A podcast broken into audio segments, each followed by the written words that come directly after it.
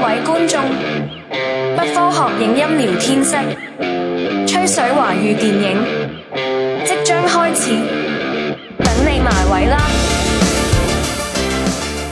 ！Hello，大家好，欢迎收听今天的不科学影音聊天室，我是你们的好朋友亮八。哎，我们是一档专注华语影视的中文博客。哎呀，今天那个很高兴啊，就是《梦中那片海》哈、又那个非常的火爆哈、最近。那我们本期呢就非常荣幸，请来了这个《梦中那片海》这个影视剧的资深观众，哎，就是我们的李李李老师。大家好，大家好，我就是资深影视观众啊，小李。资深影视观众不叫马国强了吗？这回对吧？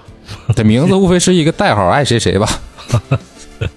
赵永才就没有了呗，是不是？小宇宙可以搜搜赵永才，然后那个喜马拉雅的就叫马国强。这马国强这个，你不感觉是是很有创意的一个名字吗？这我 搜肠刮肚想了四十多年才想出来的一个名字。会是你影视剧中的主角吗？我感觉 会是看你如果写一个什么样的剧吧，对吧？你如果写一个《梦中那片海》，可就不能叫马国强。但是如果写个《我爱我家》里边，可能会有一个角色叫马国强，这不一定。啊，那么言归正传哈，就是最近这个京味儿题材又火了，是不是？也不能说火吧，又重新出现在大家的视野之中，只能这么讲。对，特别火，其实这个少见的火啊，就是《梦中那片海》第一天播。收视率就是已经是第一了，是吧？那我觉得跟京味儿题材关系可能不大吧，是和一些一些演员的流量加持，这个应该是有直接的关系。你要说京味儿题材这么多年最火的，我一直觉得就是那就京味儿斋是最火的呀。京味儿斋不是烤鸭的店吗？对呀，那就是它一直是最火，占据了对吧各大美食排行榜的位置。所以说还是托我们肖战老师的福哈，这个《梦中大片海》。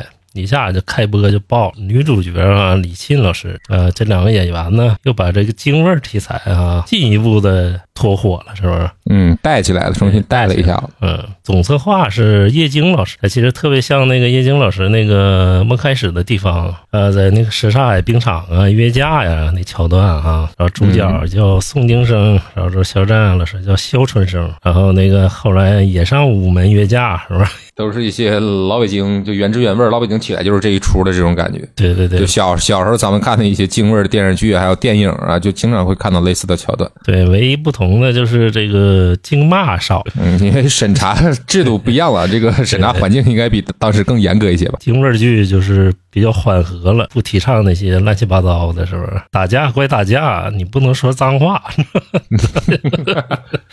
对，如果太过分了，那审查肯定过不去啊。现在这个京味题材的一个弊病，我感觉是？嗯，就少了当时的那些怎么讲，就就就就冲动，或者是那种所谓的血性的感觉吧。对，血性的感觉。你看那个。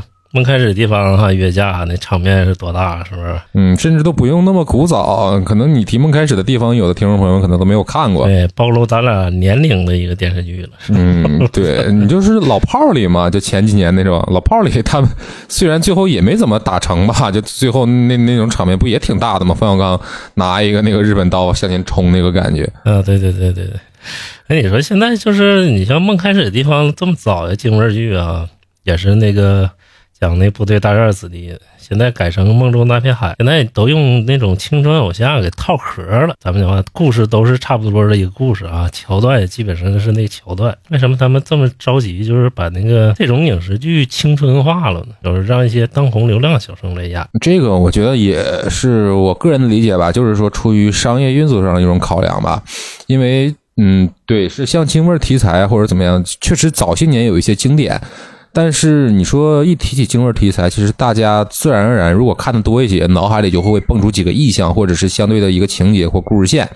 这个题材对相相对是没有很深的厚重感，能让你挖掘出更多的、更新的东西，因为它毕竟很局限嘛，发生在。嗯，北京的特殊年代的这样这样一个故事，你挖来挖去挖不出什么，你挖的太深，可能还过不了审。所以说，它是一个相对局限的题材。那局限的题材就导致了说，它的观影人群，嗯，会受到一定的局限，就是说喜欢看这个的东西的人比较少。那他为了怎么样能让自己收益最大化呢？那就选择由青春偶像来出演这部剧呗。那这样可能是会辐射到更多的人群，喜欢青春偶像的观众朋友们就可能会来看这样的剧。其实完全我我觉得完。完全是出于这样的一个考量，他才会这么来做吧。对，因为这个题材，说实话，现在年轻人也不愿看了，是不是？嗯，就是不感兴趣了。你就甚至我也问过身边的一些年龄比较小的朋友们，就是说你们对京味儿的题材，就甚至说王朔啊、叶继承、冯小刚，就是当年这帮人他们弄的东西感兴趣。人说谁看那个呀？就是人人家觉得是古偶了，是不是？对，人学这种东西是非常非常非常过时的一些东西，呃这个是一方面，还有另一方面是在在在年轻人群体里，京味儿题材。嗯，不是那么的讨好吧，所以说他他们就用了这个这个这个，嗯，比较比较知名的粉丝群体比较多的演员来出演这个呗。咱们算是最受早期京味儿题材影响的一部分人了，是不是？嗯，对，其实京味儿题材在南方我不知道是怎么样的情况啊，因因为接接触的少，也没有问过南南方的朋友。方很少人看，知道吗？嗯，对，其实我自己分析说京味儿题材，我和亮马老师都是东北人啊，就为什么京味儿题材在东北能这么普遍和流行，受到呃欢迎呢？其实一方面都是北方文化嘛，再有一方面，其实东北我们之前也聊过一些东北的几期节目，感兴趣的朋友可以去搜一搜听一听。就是说，东北其实和北京的这种大院儿有一些相似之处。你看，我们东北就看过《漫长季节》，朋友肯定知道啊，就是说，在一个厂区大院里长大的，或者怎么样，这个可能和就是这种北京大院儿的这这些生活，他们一个比较比比较这么嗯类似吧。对，这可能会有这种感觉。所以说，京味儿题材在北京的。不是 不是，在在东北的普及程度可能会相对高一些，一些东北的小孩看也更能有代入感吧。对对对，主要京味儿题材那什么占什么优势啊？就是九几年的时候，京味儿题材电视剧占了喜剧的优势。你会发现那时候他们特别搞笑啊，就是北京人特别贫嘛，是吧？北京话。然后那时候加上东北这个喜剧还没起来呢，没没有说特别夸张的成为这个主流呢哈。早年间还是就是陈佩斯他们是不是？然后到那个两千年左右，就东北这个赵本山把东北这个喜剧给捧起来，后来就是。呃，北方文化可能就顺着东北这个线儿走了，你会发现是不是？这个确实是啊，早期的一些喜剧的东西，确实好像是北京人给带起来的。对对对，但是九二九三年你会发现哈，那个时候能跟呃香港电视剧对打哈，因为九二九三大家都在看香港电视剧嘛，能对打的就国产电视剧基本都是北京题材的，或者不是围绕北京进行，所以说那时候京味儿题材就。那就问问李李李老师，就是你心中记忆最深刻的京味儿的影视剧啊、是哪个呢？最深刻那必然是我爱我家呀，就永远的经典。嗯，一个是形式是一个创新吧，因为毕竟是中国的第一部室内情景喜剧嘛。再有一个就是说，它呈现出的时代气息，还有一些思考，我觉得其实比较比较迷人吧。其实，嗯，客观的讲的话，里边的一些笑点和一些梗，放到现在看，多少有点过时，但是它的意义啊，或者怎么样，我觉得是挺重要的。对，记录那时代，是不是？嗯，对对，很很就特别真实。你甚至现在，我觉得就很难找到一个那么真实又接地气，能反映当时时代风貌的一部剧了。现在的剧，哎，我发现现在有一个特别大的问题啊！你说为什么现在国内不爱拍情景喜剧了？你像你看那个《生活大爆炸》呀，或者说《好汉两个半》呢，或者《老友记》呀，那时候一拍啊十好几季啊，是那个收视率也高，在那个美国呀来讲，就是每个时段的情景喜剧是收视率最高的。你说中国现在为什么很少拍这题材了？因为就有两个原因吧，就是。更微观的原因就是说，情景喜剧不好扎钱啊。你你 对吧？你情景你拍情景喜剧，你总不可能请肖战、请李王一博对吧？这种大流量明星来演，那个合不上嘛。你你做 PPT，你总要做一些宏大的场面啊，或者怎么样，你 你对吧？你好上投资人那块去要钱嘛。投资人一看，我操，这个场面大呀，能收回来本儿，我就给你投，对吧？嗯，这个是其一，就是很微观的一个层面。还有一个宏观的层面，我觉得是怎么样的？就是说，情景喜剧它其实对于观众们的时时间要求相对比较高，甚至是空间要求相对也比较高。因为情景喜剧它不像是嗯嗯，怎么讲？他这节奏就是很慢嘛，就一帮人在一个空间里聊一些有的没的的，翻来覆去，对吧？你这个你要求你每天最少得有四十分钟，哪怕你开倍速，得有二三十分钟的空闲时间，你能坐在电脑前，或者哪怕坐在电视机前，你能好好的把这个东西享受了吧，对吧？但是现在生活节奏太快了。这个你你很难有机会去去去享受到了这这这这种这这种情景喜剧带给你的快乐，甚至是还有一点就是说，现在抖音、快手啊这些搞笑的段子太火了，我三十秒就能看一个搞笑段子，哈哈一乐，一天我嗯花十分钟我能看好多。就是说，这个其实对于情景喜剧的创作，哪怕是对于整个喜剧的创作来说，都是一个。嗯，可可以说是一种毁灭性的冲击，就是说，对对，你你想了很多桥段或者怎么样，你甚至你你回头一看，没有抖音的好笑，这个对创作者来说是一个打击。说说我我怎么绞尽绞尽脑汁不好笑呢？抄他们嘛？抄他们？抄？抄？这抄？不提倡，不建议啊！这同时，这个对于就是观众们来说，就是说我花三十秒我能捡一个乐，那我何必我要花四十分钟看一集情景喜剧捡一个乐呢？这划不来呀！对，有时候你看张百强他们也挺逗的，其实是不是？嗯，对啊，对啊，甚至你说我虽然我一直比较说，嗯，不太愿意。特别多的接触短视频，我我我怕对对注意力什么的，其实有影响，但这个确实是有有影响嘛。但是我是刷刷没完是不是？对对对，我是抱有这样的态度一个人，就哪怕如果说晚上睡不着觉，我刷短视频可能也会刷很长时间。这个东西就很可怕，这个东西真的很可怕。这个也是一个原因哈，就是可能最末一代情景喜剧好像就是最火的，也就是《爱情公寓》了，是不是？嗯。武武林外传吧，正儿八经的，正经八经啊，对对，就就相相对原创一些的情景喜剧，可能就是武林外传了。那爱情公寓它这个争议很多嘛，这个这，但是年轻人喜欢，是不是？嗯，对你喜欢没有错嘛，但是我还是建议说看一看更更多更好的作品。对对，就是《武林外传》了之后，再也没有一部情景喜剧能给大家心里留下印象了啊。嗯，前几年不还有一个综艺节目嘛，叫叫叫个什么来着？就是上镜那帮人啊，对，还去参加了乐琴情景喜剧大赛，是不是？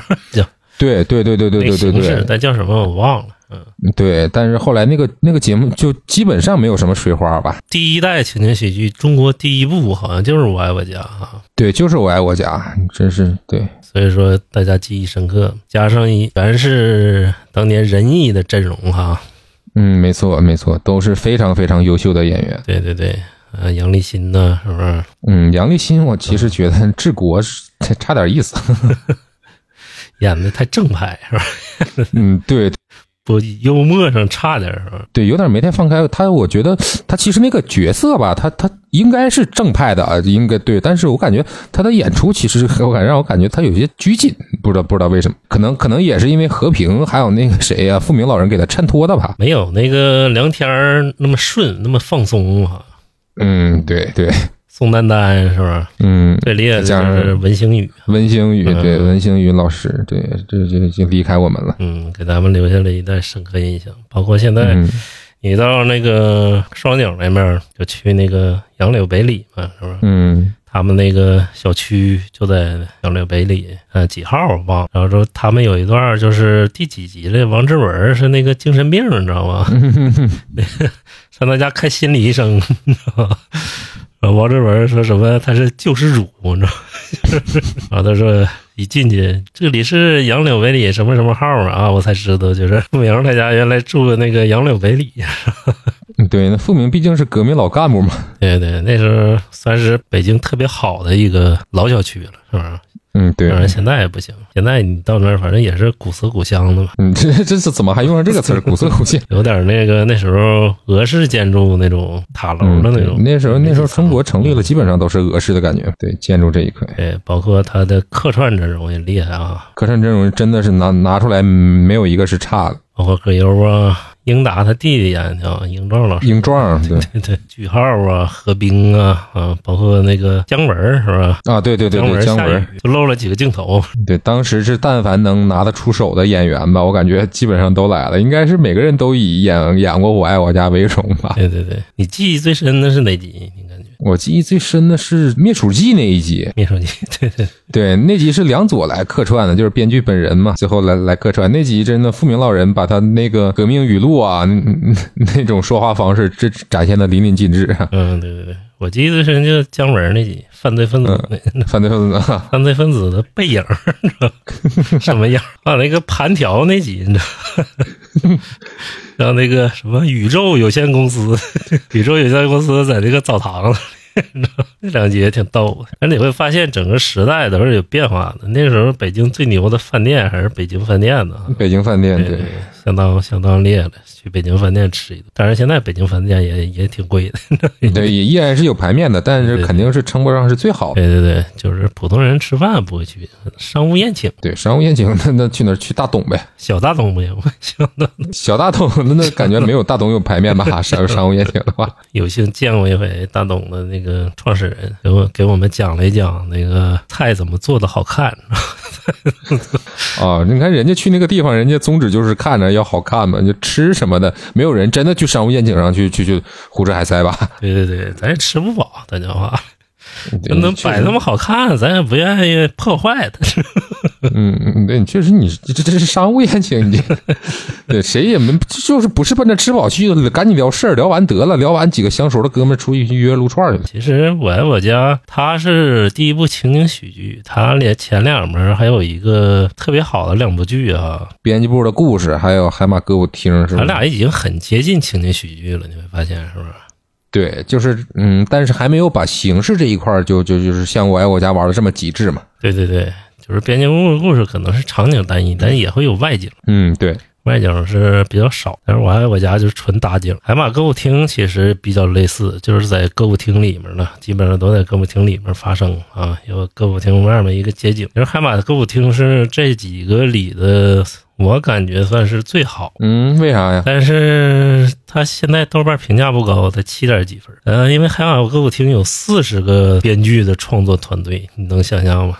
这个其实相对可怕一点，四十个编剧。我给你讲讲他那个编剧都是谁啊？海马歌舞厅，嗯，编剧第一个是王朔，嗯，第二个马未都，第三个海岩，第四个刘震云，第五个是莫言，第六个梁左，啊，梁左的排第六了。对，第七个是刘毅然，然后等等等等等等等，你知道吗？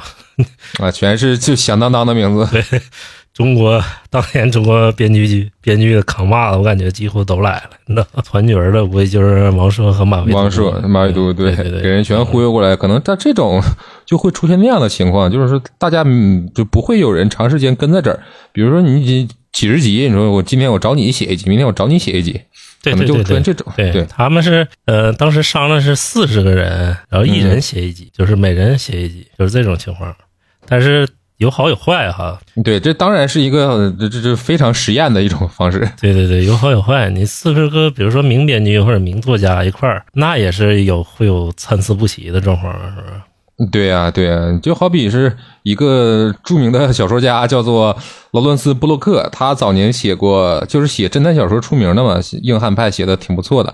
他后来年纪大了，他的创作力下降了，但是他依然有志于说图书事业，他就找了一堆。著名的，比如悬疑作家或者是惊悚作家，传了传了，嗯，对对对对，这个系列弄了很多了，比如说就《光与暗的故事》啊，什么就是围绕名画一些一些名画写的，里边还有那谁，就是那个啊，我记得史蒂芬金好像还给他写过那个集子，真是出了之后，我真是我就非常非常期待。我想买回来看看，这是名家云集，这本这本那个短篇集的牛逼成啥样？但拿回来一看，就是感觉是大家在应付了事，就是既然你你找我了，那我卖你个面子，我弄一弄，但是效果你别问。对对，就会有这种感觉。但是你挡不住它销量很高，是不是？你销量确实确实高呀，确确实高。你奔这些人的名儿，你就想去看呀。哎，这个真是个路子啊！你说那个，你不是啊，不是个路子。你这前去年不就有七人乐队，这不就是吗？对对对，七人乐队不就有人玩过吗？但是这个两者之间不太一样。比如说那个七人乐队，他是七个导演，导演他没有票房号召力。嗯，导演那编剧那更没有票房号召力了呀。对对，海马歌舞厅也是。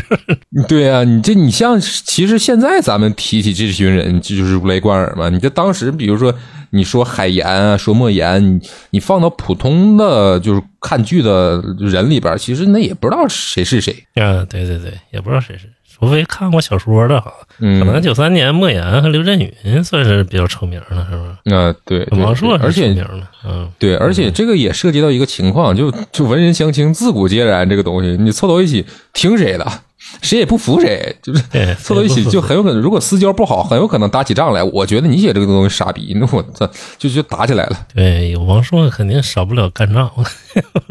嗯，互相辱骂和干仗。就干完这个活儿是不是这帮人朋友还有没有得当，我也抱一个怀疑。对对对，这个就是一个好的点，也是一个弊端的一个点，反正非常实验性。嗯，对。当然，如果现在能有人再愿意尝试这种，就比如说找一些知名编剧，就比如说高满堂或者是刘和平，就这种就现在就非常出名的编剧们，大家凑在一起写写一个一个一个一个十二，就都不用多十二集这种，就应该是也非常的震撼吧。而且应该不会有人做。对，反正第一集收视率肯定高了，之后肯定就完犊子了。那关键就是第一集谁来写，谁是编剧的 C 位？对，谁传角儿谁 C 位，谁传角儿啊。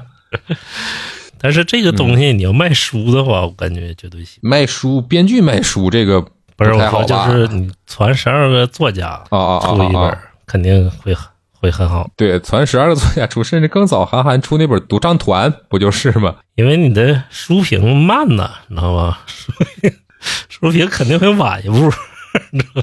书评书评也不慢啊，现在真的有特别多专业专业做书评的，我关注了几个，他们就是你一个书，比如说，嗯，出书他不会写具体日期嘛，比如说一二三年四月份会出，但是你你还在观望呢，那个书甚至刚在淘宝的店或者 这些各大电商平台的店刚上架，你刚下单，第一时间下单，人家那边书评就出来了，非常可怕。这书评不给钱，我估计给你差评呢，是不是？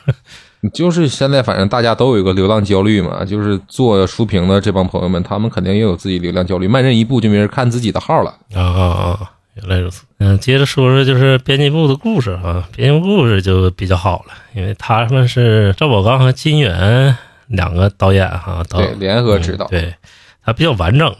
然后说，包括那时候葛优也是名声在外，是不是？所以说整体性会比《害怕歌舞厅》要好。当然了，他只是针对那代人说比较震撼，就是还不是咱这代人哈，就是我妈那代人，上上一代人，咱们的上一代。然后就是编辑部的故事，我都基本上忘光了，但是当时觉得嗯，对是，非常好，就是看尽人间百态那种感觉。对对对对对，可能就都是这种感觉。我也是看了之后没有太记住，但因为它不像是我爱我家这种，你随时吃饭可能拿出来刷两集的这种东西。对对对，它有一定深刻性，编辑部故事是吧？咱别看它也胡侃，但是它里面每一集它都有个让你思考的点，不是哈哈乐，你知道吗？对，它跟我爱我家区别就是说，我爱我家把这些东西藏在后面了，编辑部故事把这些东西拿到台面上了。对对对，拿台台面了，而且全是社会问题。对我爱我家这个剧，比如说你要不愿意琢磨的话，你就把它当一个喜剧看，哈哈一乐过去了。它这个东西看着不累嘛。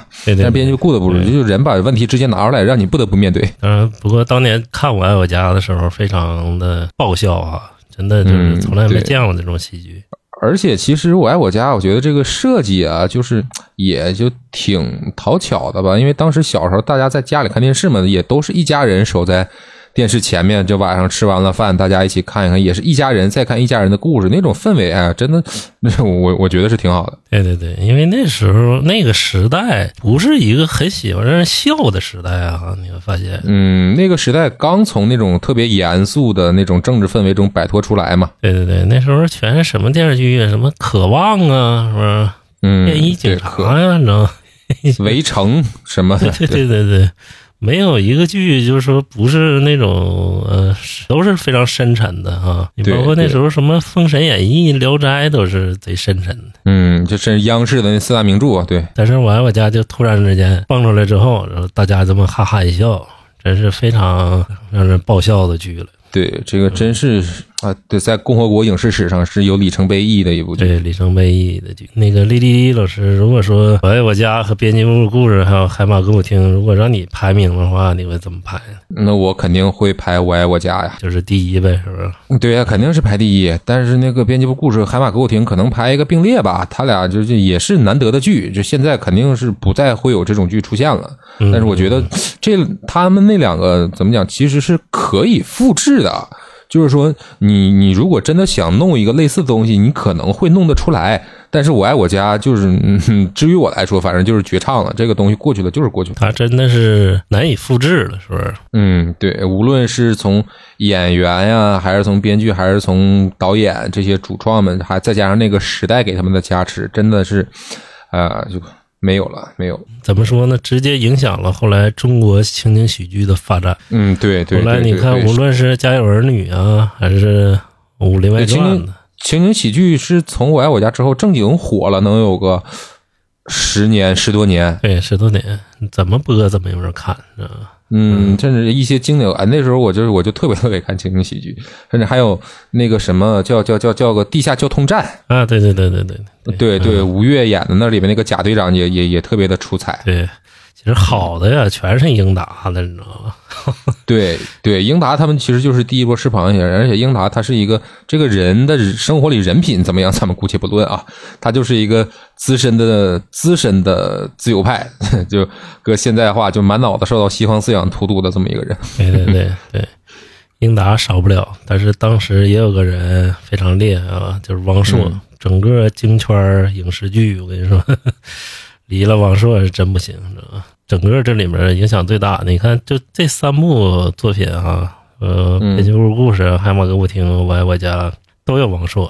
嗯，对，就背后离不开他的影。嗯，离不开他影。整个我感觉京圈那时候所有都离不开他影。所嗯有影视剧，包括《梦中大片海》，那时候梦开始的地方，叶京还是跟王朔有联系，王朔嗯对，也跟冯小刚还是跟王朔有联系。嗯，这王朔就如果画一个关系图，京圈关系图，王朔肯定是永远是最中间的那个。对对对，所有京圈文化的中心。嗯，就离不开的王朔，哎，但是这两年也示威了，也落寞了，就是也是岁数大了，年纪大了。嗯，你看，说王朔就是在中国作家里影响力算是最大了。现代，现代，就是当代这一块呗，他影响，我觉得他在当时就是九十年代到两千年左右，他的影响应该是很大，但后来就就过去了，甚至后来在年轻人里边影响，其实就是新概念这一批，什么 韩寒、郭敬明了。到现在，我觉得甚至就很悲哀的一件事，可能就是文学的时代都已经过去了，甚至属于电影的时代都快过去了。现在很难再有一个你你会看到一个依靠文学成名的这么一个文化偶像了。对对对，王朔那时候算真是文化偶像，流氓文学嘛，是不是那时候？对呀、对呀、这两年没有了，你听听，就没有人是靠写书出名的吧？甚至说，当时就很多人觉得特别 low 的大兵、刘同、卢思浩这个类型的作家，你你再怎么说人家 low 啊或者怎么样，人家好赖不济也属于就是所谓的文化偶像嘛，也是靠依靠写作出名的嘛。但是这两年根本没有这种人了。张嘉佳呀，是不是？对对对，都就都是那几年嘛，一一五一六一七那几年，这几年就完全销声匿迹了。这这这种类型的人，对，反正张嘉佳好歹和郭敬明、韩寒的还能影视化一些哈，你像大兵那种影视化不了了，是不是？嗯，大兵，大兵算了就不聊。大兵，大兵还有一个段子，有一个我在豆瓣上看了一个问题特别逗，就是说如何评价大兵和马尔克斯的文学成就？马尔克斯就是《百年孤独》那个作家，当然底下了那大部分都是嘲讽嘛，但有一个答案就特别特别有意思，是那个答案怎么说？说马尔克斯早就在他自己的小说里致敬过大兵，《百年孤独》的开头是这么写的。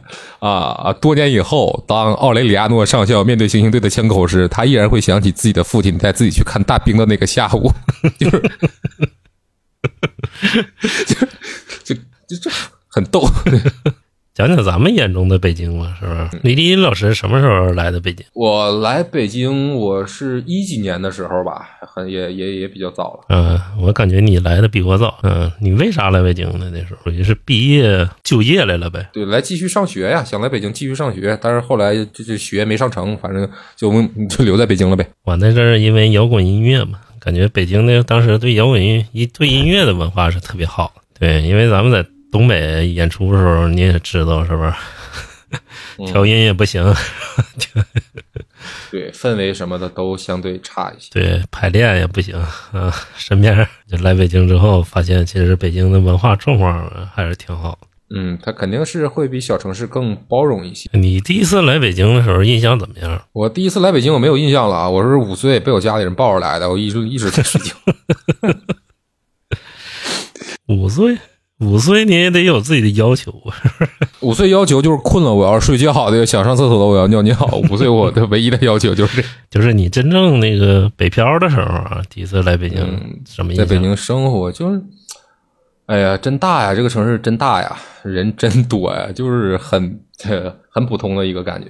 嗯，对北京有向往吗？那时候心理压力倒没有多大，向往肯定是会有一些啊。这个是是是全中国的这么一个文化中心，我们从小听的一些乐队啊，看的一些剧啊，知道一些作家，可能都在这儿生活过，或者都在这儿，嗯，有一些，嗯，对吧？成就那个时候，北京至于我的感觉就是说，嗯，可能是海明威。对，是巴黎之于海明威的感觉，就是说这儿是是是我的一个，可能是一个应许之地，这这种感觉吧。反正我记得我第一次来北京啊，我这过马路我都不会过，你知道吗？那你这有点夸张，怎么北京给你下瘸了？不是真的，过马路我都不会过。那时候在咱们家小城嘛，是吧？就过马路直接就过了。也不管三七二十一，是不是有没有人行横道就走？那在北京就发现全是护栏，哎，那时候我绕了好远，你知道吧？我才绕过来。啊，你想想那时候咱们在西直门嘛，是吧？嗯，从凯德茂那个走，走了好远才绕过来。后来发现顶上有天桥啊！我操，为什么不过天桥？这西直门特别有意思的一个事儿。有一次我打车，我打车去西直门，我要去凯德茂。然后那个时候西直门还是北站吧，完了师傅给我拉到那儿了。我说这不是北站吗？然后师傅瞅我一眼，啥也没说，你下车吧。给我整的，我说怎么回事？我要去是不是被出租坑了？然后下车那个时候，那个导航软件地图啊也不是特别的先进和发达，我就特别的迷惑，特别的恍惚。我说为什么给我拉到北站来啊？然后后来我就找了一个人，那个时候也挺晚了，街上人也不是那么的多。然后后来我找了一个人问我说：“凯德茂怎么走？”那人也用特别奇怪的眼神看了看我说：“这就是啊。”南山南，北京北嘛。对，反正当时北京给我印象就是，哎呀，太大了，太繁华了，就是没见过世面的土包子进城了，就这种感觉。嗯，那时候我刚来的时候，不止不会过马路，坐地铁我也不太会。我就记得我找一朋友啊，坐那个十三号线嘛，那时候到哪儿啊？太阳宫，你知道吧？然后我就围着十三号线坐了一整圈儿，你知道。啊，坐反了呗？不是，不是坐反了，就是围着绕了一圈才到那儿。后来我朋友说：“你怎么不知道倒车呢？” 我说：“啊，你倒车？我以为一趟线坐到底。”对，就是这种窘迫，但是你又不想让别人发现你这种窘迫的窘迫，就就就是最尴尬的时候。刚到上海时也一样，过那个黄浦江啊，都以为得那个买一百多块钱的船票才能过呢。那你还挺好的，你没觉得直接得游过去？后来发现五块钱也得过，所以说卖票态度不太好，是吧？那你还是不够实在，你要够实在，二十块钱买个游泳圈往江里一扔游过去了，我挑费更高，被抓着得罚款，被抓着得罚款。对，嗯，哎，你感觉就是北京是和那个影视剧中描述的一样吗？就是还。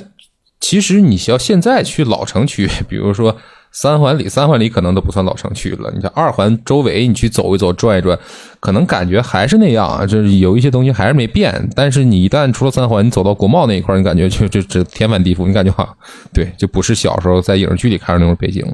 在北京，你关键是，嗯，你影视剧里之前北京影视剧里一个特别重要的一个意象就是歌哨的声啊啊，对对对，老有那声啊。对啊，你现在你只能去二环里，你才能听到那个动静啊，甚至二环里那种动静现在都少了。嗯，二环里都少。对，对，就是说北京这些年变化，就是全中国这些年变化都太快了。你你就就就就就就 对，很难找到小时候在电视里看着的那种感觉。小时候看电视，我记得还有北京还有那种大公交车嘛，啊，对对对，就是上面放一个嗯上面放一个气垫儿，嗯，中间有一个那种折叠式的胶皮的转弯的门的那种嗯连接，不能说是门，连接的东西的那种。东西，那时候都是带电的嘛，是不是？嗯，对啊，就是其实现在也会有那种，但就是当时的那个车型肯定是被淘汰了嘛。现在三百不就也不是三百不那样，三百值了，现在都。嗯，对，不知道我坐我坐公交，我坐公交坐的少，我嫌公交太慢。能坐地铁还是还是坐地铁？要是离得不太远，骑个自行车蹬过去。对，什么样呢？就是我当时有工作在二环东四十条那儿，你知道吧？嗯，那时候我不住潘家园嘛，然后我一看，哎，到东四十条这二分钟就到了，你知道吧？我觉得这工作好啊，然后我就到那公司上班了。早上起来早高峰，哎，我就坐那公交，我操，一个小时没动地方。那时候后来我就后悔了，操！我说这个对啊，不真不如骑个自行车。骑个自行车去了的。对，所以我我坐公交车就是说，今天真没事儿，对我就纯闲逛或者事儿办完了回家这种情况，你坐坐公交可能我觉得还行，不然真的在在路上真等着干着急。就是坐着公交兜兜风，是不是放松一下心情？嗯，对，其实有要不去市里坐坐那种双层的公交车也挺好的。我之前有一段时间我住在那个哪儿苏州街那一边，然后我去那个时候去要去海淀黄庄那一块儿啊，不是我住在哪儿？不是苏州街，我住造俊庙，完了要去苏州街那边儿，然后那个时候就有双层的公交车，每天晚上就坐那个双层公交车回来，坐第一排，那个感觉还挺好的。嗯，对对对，那时候确实不错。现嗯在最狠的，你看亦庄现在都有轻轨了，你知道吗？嗯，特别厉害，啥样呢就是跟公交似的铁轨，就在路上。那不是一种复古吗？就是之前看的那种东西。对对对对对，也复古，但它贼现代化。那下次我去亦庄，你你你就安排我坐这个车呗，对我安排你坐这车，然后就相当于请我旅游了。对，然后你请我吃一顿鸡沫斋就行。那那那我不去了。你请我吃一顿小大董，给咱挑一个。嗯，再说回来哈，哎，你现在对北京人印象怎么样？你感觉？北京人我嗯印象还不错吧？我这是我觉得是怎么样？就是说你嗯怎么讲，比较飒，就是那种比较比较干脆，比较豪爽，就是有有有这种感觉。对，豪爽，啊特别能说，而且？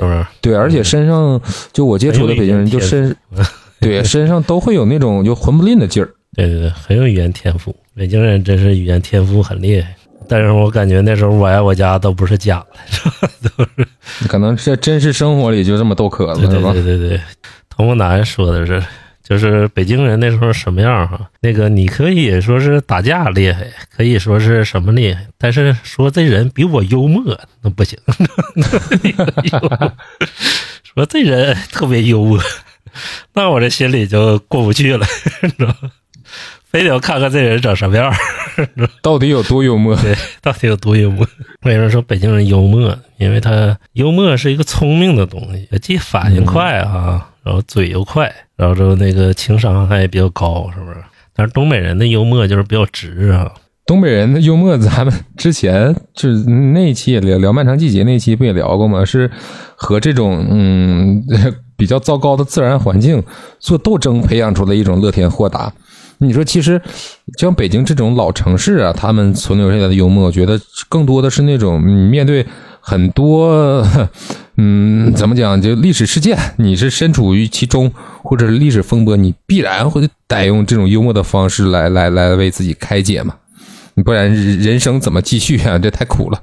对，呃，包括接触的文化也不一样，嗯，他们的语言文化还是，就是北京的语言文化还是在中国来讲算比较厉害的啊。北京对，因为这文化中心是在北京嘛，你整个其实北京来讲哈，在九十年代吧，是不是？你像那个嗯我爱我家那时候啊，编辑部故事那时候，九十年代北京到都是全国这个文化中心比较重的一个城市，是不是？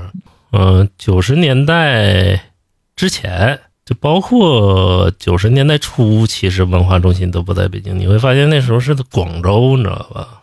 啊，它离香港近嘛。对，因为你看，所有的全国那时候玩音乐的哈，流行音乐那帮人都在广州，什么那英啊啊，林依轮啊，你知道对，王菲啊什么的，对对对，都在广州混。与青春有个日子，你看过是吧？那里面说嘛，呃，发财的时候都到广州去了，是不是？嗯到广州倒倒东西。那时候叶京自己也说说那个他在广州上了好几套漂亮衣服，然后到那个西单天桥上就卖，还不敢那个明目张胆摆摊儿卖，然后他专门围追堵截那个女青年，你知道吗？然后跟那女青年说：“哎，你看我这衣服，你知道吗？你哪能抵住，哪能抵受得了这种诱惑，你知道吗？”说。然后女青年看完了，说：“哎呦，这衣服真漂亮。”赶紧买。叶姐心里老逗了，我说你这也太有眼光了，挑你这个一个男的钢铁直男挑这个女性衣服挑的这么准，说我这一包衣服挑的特别漂亮。那肯定是有人帮他出谋划策吧？可能是，对对对，你会发现那时候就是广州其实是文化中心，包括最早的音乐也是在广州，你知道吧？他们就是酒吧文化。然后后来就是九十年代才转向真正转向北京啊、那时候也是对，因为那时候毕竟是这大陆，你八十年代在干什么嘛？对吧？广州肯定离香港近，它是一个更自由开放的一个地方，一些流行文化都汇聚在广州呗。嗯、呃，李老师那时候就是也是一个有文艺向往的人，无论是音乐、电影啊、文学，是不是这三大领嗯域都有所涉足嘛？甚至戏剧嘛，是不是？呃，然后那时候你对北京的文艺向往是什么？对北京文艺向往啊，那个时候可太多，就是，嗯，最简单的一个吧，就是北京有电影节，嗯嗯，嗯，还有一些，比如说的时候你来北京想搞的是什么？我来北京，我就是想待着，我想来。对，这个倒确实是实话，就是说就是要饭，嗯 要饭，天桥要饭。对 对，后来后来大家不带零钱了，我这个计划就破灭了。一开始你这确实是就是想来这个地方，在这个氛围里待着嘛，你就想感受一些东西。那个时候年轻嘛，可能也不会思考更多的你怎么吃饭这些问题。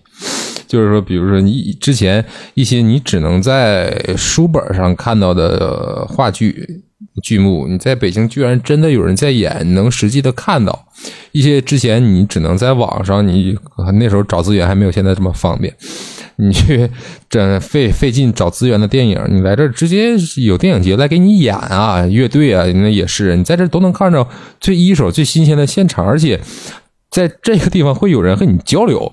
你不是说自己在家关着门，你觉得这个真屌啊！你给人一一发，你想跟人分享，这没人理，没人理你。你来这儿，对你来这儿，你感觉身边都是都是同类的人，这种感觉让你会感觉就就非常好啊，嗯，对对对，都是跟你爱好一样的，对，一样的人。对你可能你你在自己的家乡或者是你在小城市，别人觉得你是一个异类，但是你来你来到这样一个大城市的话，就是他就是很包容，有很多跟你相似的人。就是我觉得就是用啥形容，就是苏轼的一个诗，就是嗯。唯有王城，就是那个是唯有王城最堪饮啊，万人如海一身藏，就是这种感觉。对对，反正那时候，呃，北京的文化氛围是最好的，因为你可以通过音乐啊交到很多朋友，是不是？对啊，嗯你就通过各种方式，你都能交到很多朋友，因为他是人实在是太多了，这个地方。对，你就像像在北京看一场话剧哈，如果你在东北老家的话，可能你在你在你在东北老家，你就得等上天恩赐，什么时候能能有这么一场话剧来到东北演出，对吧？甚至是东北的剧场，更多的我操里边就是二人转，你想看一个正经八百文艺表演，他他妈没有。可能是学校老师组织你去，是吧？组 织组织全学校开一场缉毒的话剧。那时候，然后说那个我们还组织全学校到过那个看过一场关于少年犯罪的话剧，那咋不怕你们学坏呀？看少年犯罪去了。很正能量啊！最后贼正能量，你知道吗？东北老家其实也是看电影的人都很少，就是看的人都是基本上奔着那个商业大片儿啊。啊，有一回最逗的是什么情况啊？那时候贾樟柯监制的一个电影，那电影根本就没人看，你知道吧？然后说那个我就去买了一张票嘛，寻思赶个早场，九点多钟看一把。然后刚进的时候，那人那个电影院的工作人员就说了：“哎，那个几号厅那个放映员，那个有人来了，你赶紧放吧，你知道吧？本身我们之前想取消了，你知道吧？这场放映就没人看，所以就对，就是一种非常贫瘠的文化生活。来北京之后，你会发现各种什么话剧啊、观影会啊啊，包括那个图书书店呢也非常多，是不是？像什么单向街呀、是不是？老搞那种活动，嗯 嗯，怎么净提一些网红的东西？单向街老搞活动哈、那时候有个老师是不是？鹦鹉老师，老去主持。行啊，那接着说说北京这个美食啊，你感觉这个北京好吃的多吗？北京好吃的，其实都说北京是美食荒漠，我其实感觉到不到那么深，因为我在北京认识几个爱吃和会吃的朋友，我跟他们去了很多我感觉特别好吃的地方。是吧？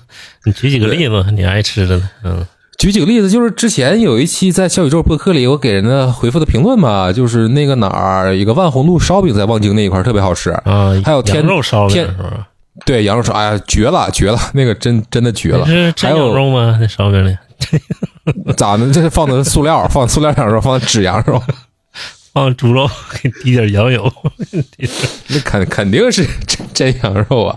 这一个是这个，还有一个就是那个哪儿有一个叫一丰园的一个一个老北京铜锅涮肉，在那个那哪儿啊，在在在在东艺文化产业园那附近。嗯，是挺好吃，还有一个是有老门框好嗯吃吗？我觉得比门框强，我觉得比门框强。还有一个在那个哪儿，哎，都是羊肉，反正在北京就吃羊肉好吃，别的倒真挺一般。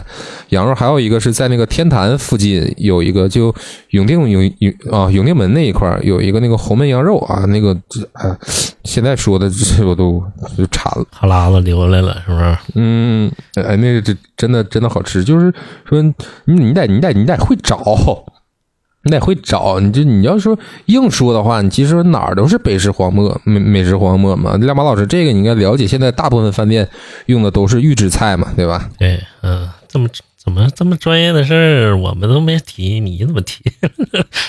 专业，我这不是 Q 你一下吗？让你展示一下自己的专业。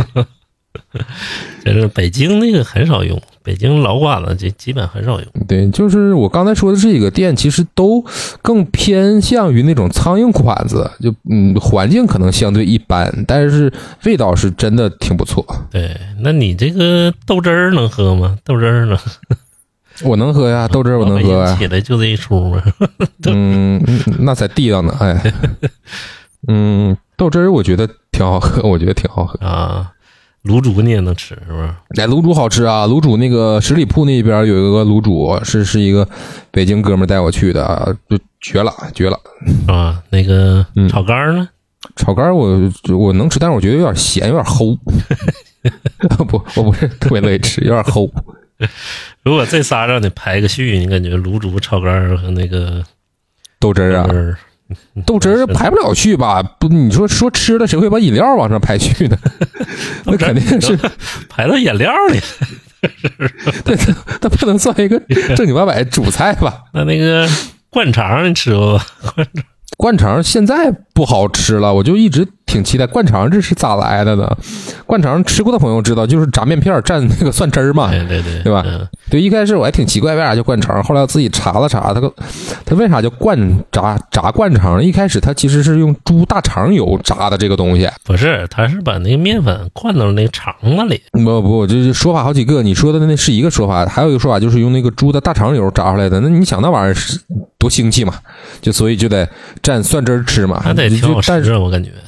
嗯，但是后来可能就大家觉得那个东西太腥气了吧，可能也不太卫生吧，就就不用煮大肠油去炸了。那你想想，大肠油碰上蒜汁儿，蒜这东西是不是什么味儿遮不了？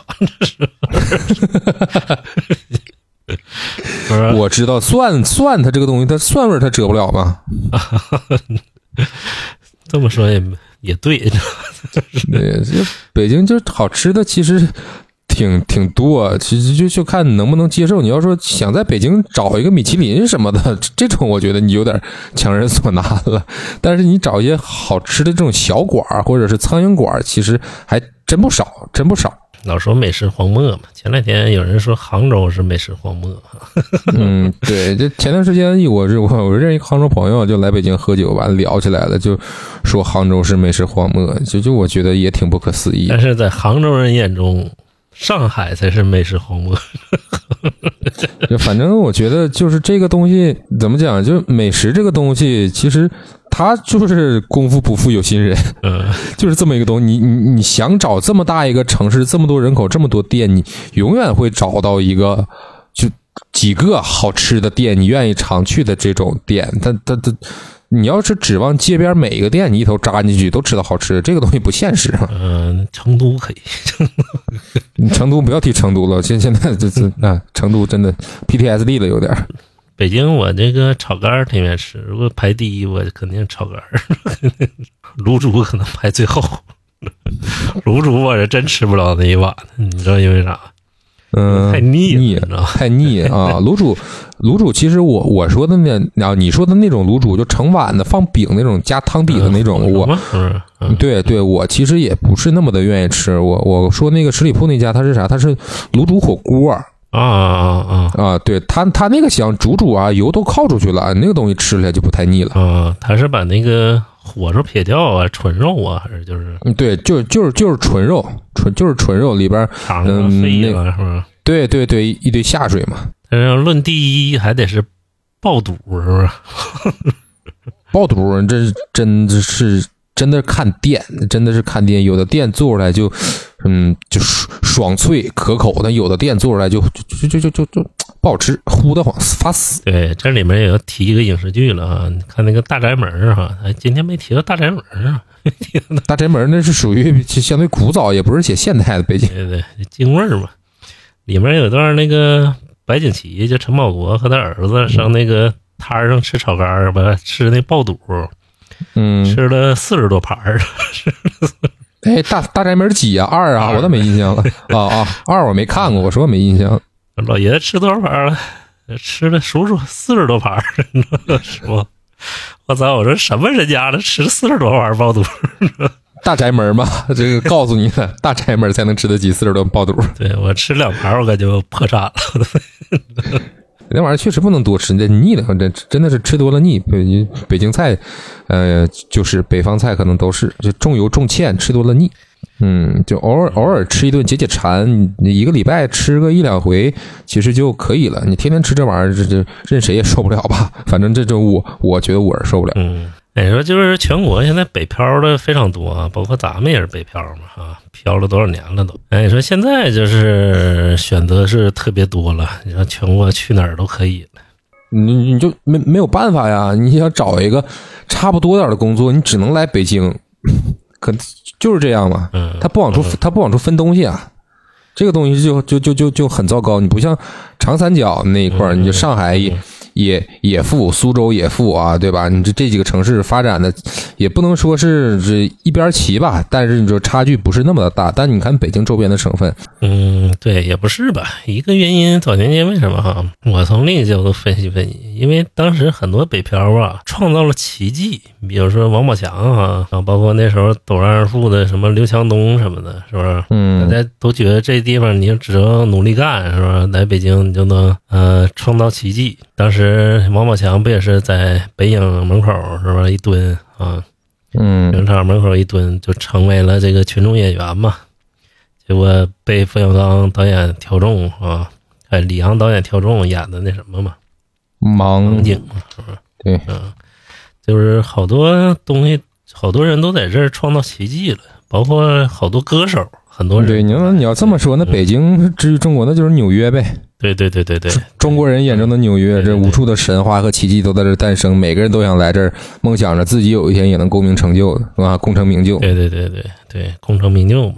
所以说，全国早期都来北漂嘛，跟那时候广漂到广州一样。其实也是依托于一个时代吧。当时代，嗯上行经济上行的时候，大家都有那个精气神儿，觉得可能自己是来到这样一个地方，也能创造一些东西出来。但是现在这样一个时代的话，我觉得可能就很多人不会有当时的那样的年轻人那样的希望了吧。对对对，肯定不会了。再加上早年间，比如说北方可能只能去北京，是吧？没有一个其他跟北京能够匹敌的城市。对呀、那你看这个不就说到我刚才说那个原对啊、说到那个原因了嘛？就是太过于集中，都集中在北京。就是现在北方的毕业生，其实北京来讲也算是首选啊。每年好多毕业生就涌进来。当年，呃，但现在也可能不一样了哈，就不一定那个选择北京了，是不是？嗯，对，现在这我感觉，尤其是在失业率这么高的情况下，那谁还选择北京啊？毕业就回家呗，出门打工掏空六个钱包，那回家躺躺平的多添一双筷子。现在不都是说这个吗？嗯，再有一个是，呃，当年有个局限性，比如说选个离家近的啊，就是城市比较发达一点的，啊，选个北京是吧？比如离咱们东北近，东北人首选北京，或者说离呃其他的城市近，也是北京，北方嘛，是不是？内蒙那边嗯去北京，离城市近，但是现在交通这么发达了，是不是？高铁也发达啊，飞机也发达，就是你选择哪个城市，其实都一样了，是不是？嗯，也也，你要从地理上来说呢，可能都一样。但是比如说是发展机会啊，或者是产业集中程度啊，那北京肯定还是首屈一指的呗。对对对，嗯，江浙其实也挺好，现在杭州也不错，是不是？杭州都感觉就太热，太热。这地方是好地方，就是太热。对，广州是吧？深圳，嗯，嗯，包括现在，可能可嗯，可能很多北方人这适应不了南方，其中一个原因可能也是太热吧，再加上冬天没有暖气。对，包括成都，是不是？其实哪壶不该提哪壶，跳不过去成都。那时候就是，呃，问李老师一件事儿啊，就是你们那届毕业生，嗯、嗯，北漂是首选吗？我们那届啊，其实那个时候也是处于一个经济上行的一个年代嘛。其实按理来说，去大城市发展算是一个首选。那个时候反而是考研或者是考公都不是首选。啊、就是去大城市可能发展机会更更好，是不是？嗯，对呀、你总觉得自己能，这一方面是能实现梦想、实现自我价值，再有一方面觉得自己能挣到更多的钱。那个时候时代精神跟现在完全是背道而驰的嘛。现在就大部分，嗯、刚毕业的年轻人，他们选择考公或者是继续考研嘛。对对对，嗯，考研还能再混两年儿啊，考 嗯，对对，再往后拖两年，对，然后考公还能找个稳定的工作，是不是？算是算是铁饭碗。嗯，但是铁饭碗这个，我觉得见仁见智吧。咱们作为东北人，对吧？咱们也知道铁饭碗是怎么样。对对对 对，嗯嗯，经济下行情况下，铁饭碗也不好找。对，反正就大家都活在这个时代嘛，你就说白了，都在同一条时代的巨轮之上。你就时代有个颠簸，那谁也别想好好，反正就是这么个感觉。对对对，嗯，所以说就是没有必要在这儿死磕了。呃，现在其实，呃，在那个全国哪儿都可以发展哈。比如说你要做个自媒体啊，然后不一定说要打工啊，然后自己找一个比较安稳的事业，其实挣的少，比你在北京挣得多，呃，幸福感要强，是吧？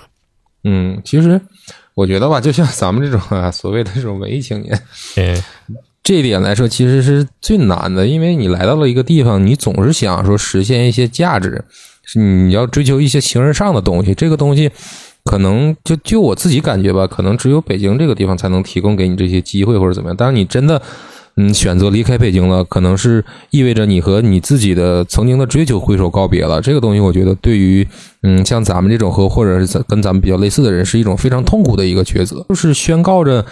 嗯，你人生理想的破灭嘛，嗯，可能一定程度上可能有有点大呀，但但是我觉得可能一定程度上可可以这么说。对对对，然后咱们就聊到这儿，今天哈聊了很多，嗯，没想到从梦中那片海一下就突然转到北京生活，对关于北京的印象。嗯，这就证明梦中那片海拍的很好，知道吗？让咱们想起了好不？好，好不好，见仁见智吧。对 对对，等那个分开了再说啊！我也不知道为啥到现在还没开分儿。保留一丝神秘感。反正该开的总早晚会开的，是吧？评论量那么大，短评。嗯，对，然后，呃，也希望吧，更多的京味儿电视剧啊，题材能涌现出来，恢复嗯当年那种京味儿剧的爆火的状态，是不是？然后就希望能多点这种现实题材电视剧吧，啊，也希望肖战老师这个演演艺之路越走越好，期待他的《射雕英雄传》，是吧？嗯，对，看他能带给我们怎么样的国境。呃，那本期就聊到这儿，感谢李老师，然后那个感谢大家的收听，然后大家可以点击订阅，然后评论，然后关注我们的小宇宙、喜马拉雅、网易音乐、QQ 音乐，还有我们的苹果播客，大家都可以听到我们的节目，然后一定要点击订阅哦，感谢大家吧，今天就聊到这儿，拜拜。拜拜拜拜。